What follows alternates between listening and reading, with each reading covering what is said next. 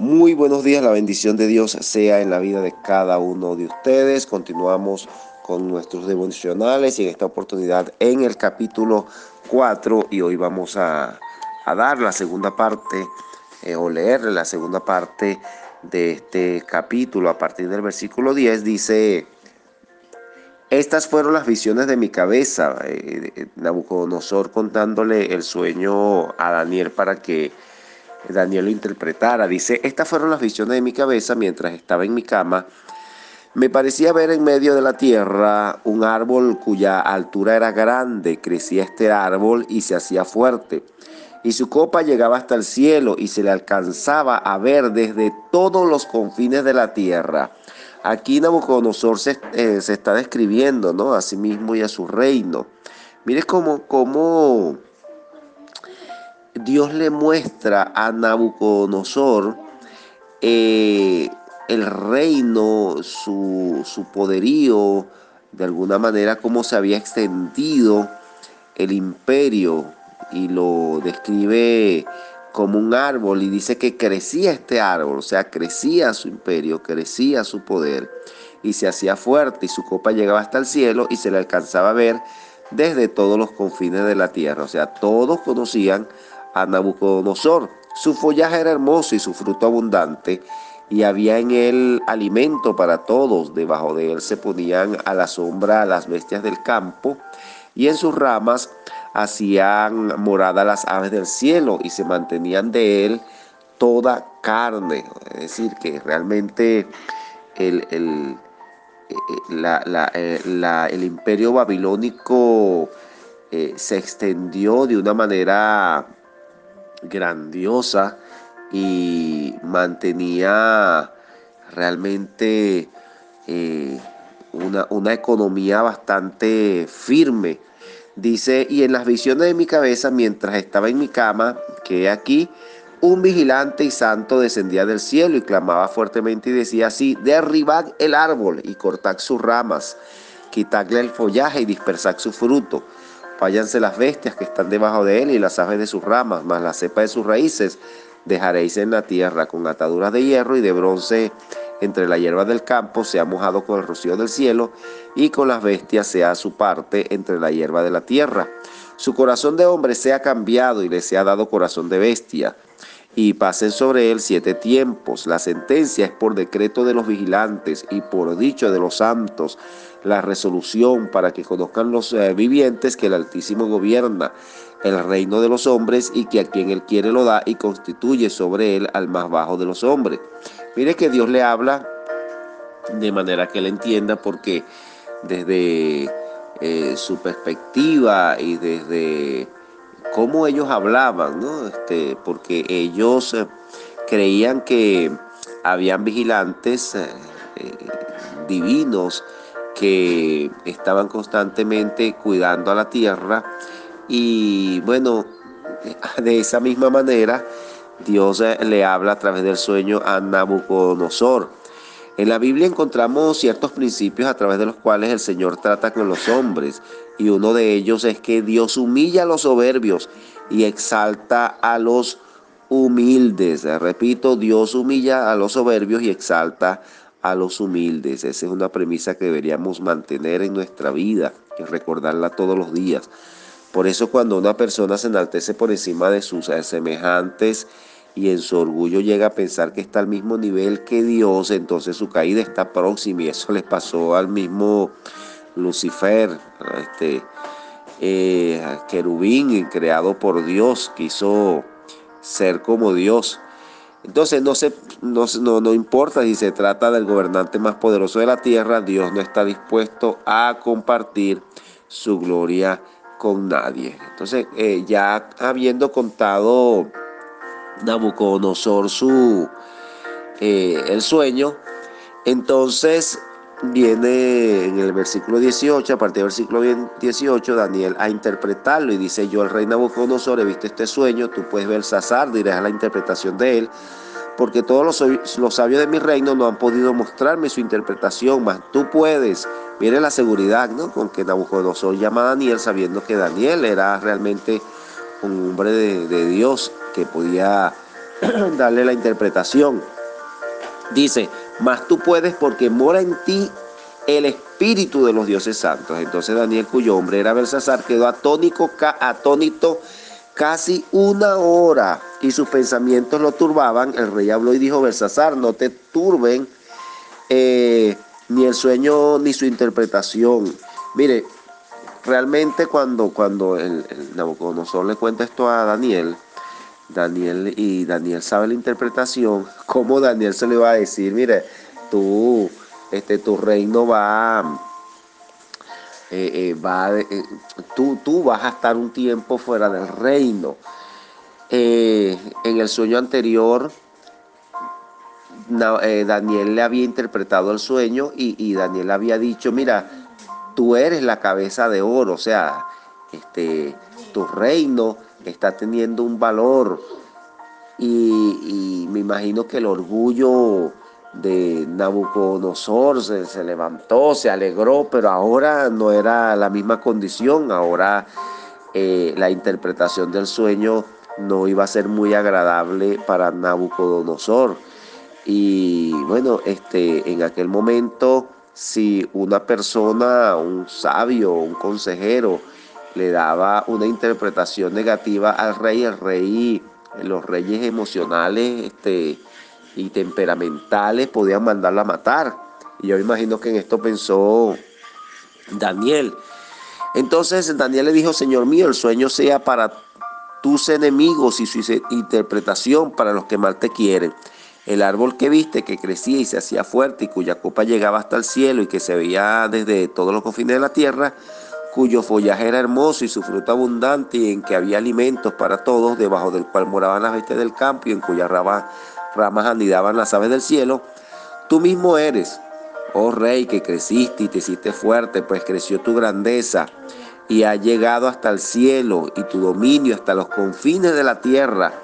Y en cuanto a lo que vio el rey, un vigilante y santo que descendía del cielo y decía cortar el árbol y destruirlo, mas la cepa de sus raíces dejaréis en la tierra con atadura de hierro y de bronce en la hierba del campo y sea mojado con el rocío del cielo y con las bestias del campo sea su parte hasta que pasen sobre él siete tiempos.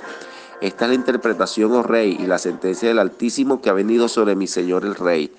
que te echarán de entre los hombres, y con las bestias del campo será tu morada, y con hierba del campo te apacentarán como a los bueyes, y con el rocío del cielo serás bañado, y siete tiempos pasarán sobre ti hasta que conozcas que el Altísimo tiene dominio en el reino de los hombres y que lo da a quien Él quiere. Mire, hasta que reconozcas, hasta que conozcas que el Altísimo tiene dominio, o sea que Dios es sobre ti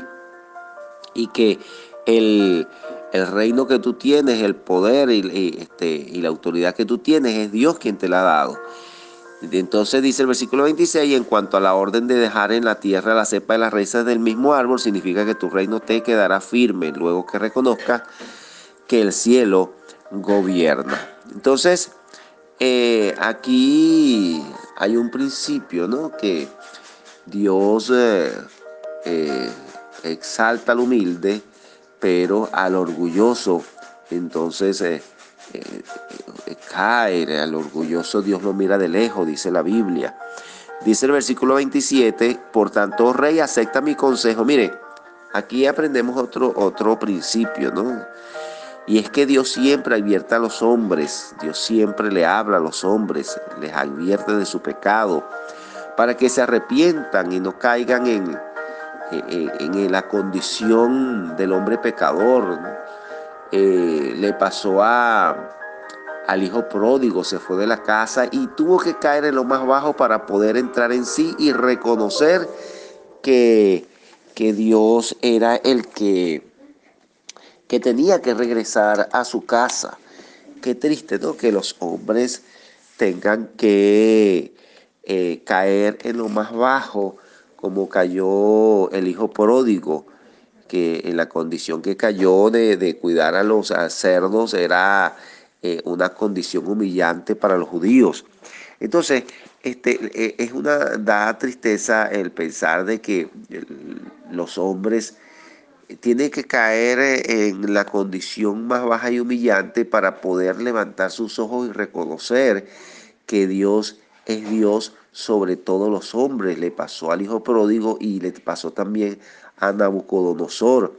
que tuvo que este, vivir como bestia entre las bestias para poder reconocer, voltear sus ojos a Dios y reconocer que con Dios no se juega. Entonces aquí Dios le está advirtiendo de manera de que él pueda humillarse ante Dios y realmente Dios le dio tiempo, porque dice que después de un año fue que se cumplió esta sentencia, después de un año fue que se cumplió eh, esto que, que, le estaba diciendo, que le dijo Daniel. Un año tuvo Nabucodonosor. En ese año, eh, me imagino que, que estuvo allí eh, Nabucodonosor, en vez de, de pensar en la sentencia y en lo que le había dicho Daniel, en lo que le había dicho Dios a través del sueño, estuvo es pendiente más bien de, de fortalecer su orgullo. En vez de voltear su mirada a Dios, estuvo más bien eh, eh, pendiente de fortalecer su reino y esto permitió entonces que se cumpliera, por supuesto, la sentencia. Entonces dice eh, el versículo 29, dice, al cabo de 12 meses, paseando en el palacio real de Babilonia, habló el rey y dijo, ¿No es esta la gran Babilonia que yo edifiqué? Mire cómo, cómo se atañe todo lo que está viendo, se lo atañe a él. Se, este, es decir, que comienza a mirar todas las cosas y piensa que por su propia fuerza, mire, no es esta la gran Babilonia que yo edifiqué para casa real con la fuerza de mi poder y para gloria de mi majestad. Es decir, que en ese año en vez de humillarse ante Dios, lo que hizo fue eh, entrar más orgullo en su, en su corazón. Dice, aún estaba la palabra en la boca del rey cuando vino una voz del cielo, a ti se te dice, rey Nabucodonosor, el reino ha sido quitado de ti. Y de entre los hombres te arrojarán y con las bestias del campo será tu habitación y como a los, a los bueyes te apacentarás te apacentarán y siete tiempos pasarán sobre ti hasta que reconozca que el Altísimo tiene el dominio en el reino de los hombres y lo da a quien él quiere. En la misma hora se cumplió la palabra sobre Nabucodonosor y fue echado de entre los hombres y comía hierba como los bueyes y su cuerpo se mojaba con el rocío del cielo hasta que su pelo creció como plumas de águila y sus uñas como las de las aves. Miren, no, no, no tenía por qué pasar esto Nabucodonosor Dios le dio la oportunidad de arrepentirse, porque estoy seguro que si él se hubiese humillado y se hubiese arrepentido, no hubiese pasado por esta condición, porque cuando Dios le muestra algo a una persona, es para que se arrepienta y para que no pase por eso, porque que, que, entonces, eh, este, ¿cuál es la, el sentido de que Dios le muestre esto, esto a Nabucodonosor si igualito va a pasar? No, Dios se lo muestra es para que Nabucodonosor se arrepienta y no pase por esa condición, pues. Dice el versículo 34, más al fin del tiempo yo Nabucodonosor alcé, mis ojos al cielo y mi, y mi razón fue devuelta y bendije al Altísimo y alabé y glorifiqué al que vive para siempre, cuyo dominio es sempiterno y su reino por todas las edades. Todos los habitantes de la tierra son considerados como nada, y Él hace según su voluntad en el ejército del cielo y en los habitantes de la tierra, y no hay quien detenga su mano y que le diga qué haces. En el mismo tiempo mi razón me fue devuelta y la majestad de mi reino, mi dignidad y mi grandeza volvieron a mí, y mis gobernadores y mis consejeros me buscaron, y fui restablecido en mi reino y mayor grandeza me fue añadida.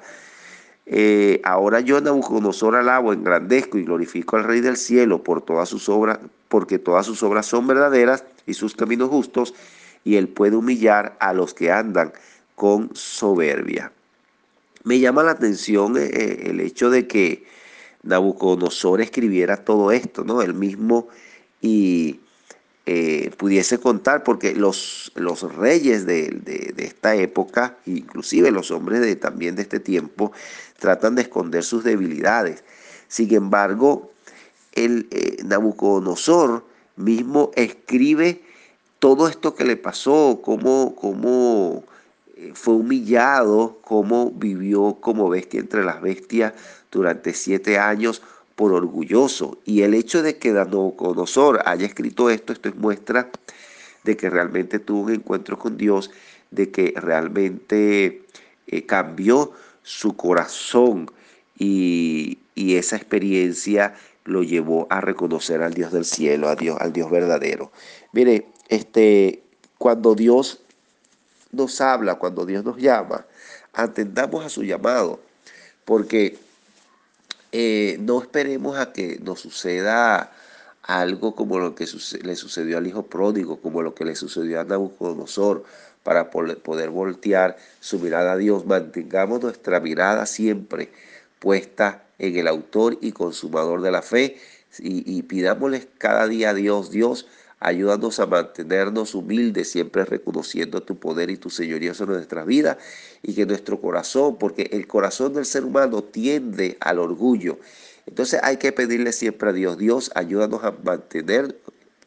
este a mantenernos humildes para siempre estar cerca de ti y a que nuestro corazón no albergue eh, orgullo el pensar que todo lo que tenemos y todo lo que somos es por nuestra propia fuerza, sino saber que todo lo que somos y todo lo que tenemos es gracias a ti, a tu misericordia y a tu gracia. Un gran abrazo para todos y que Dios les bendiga.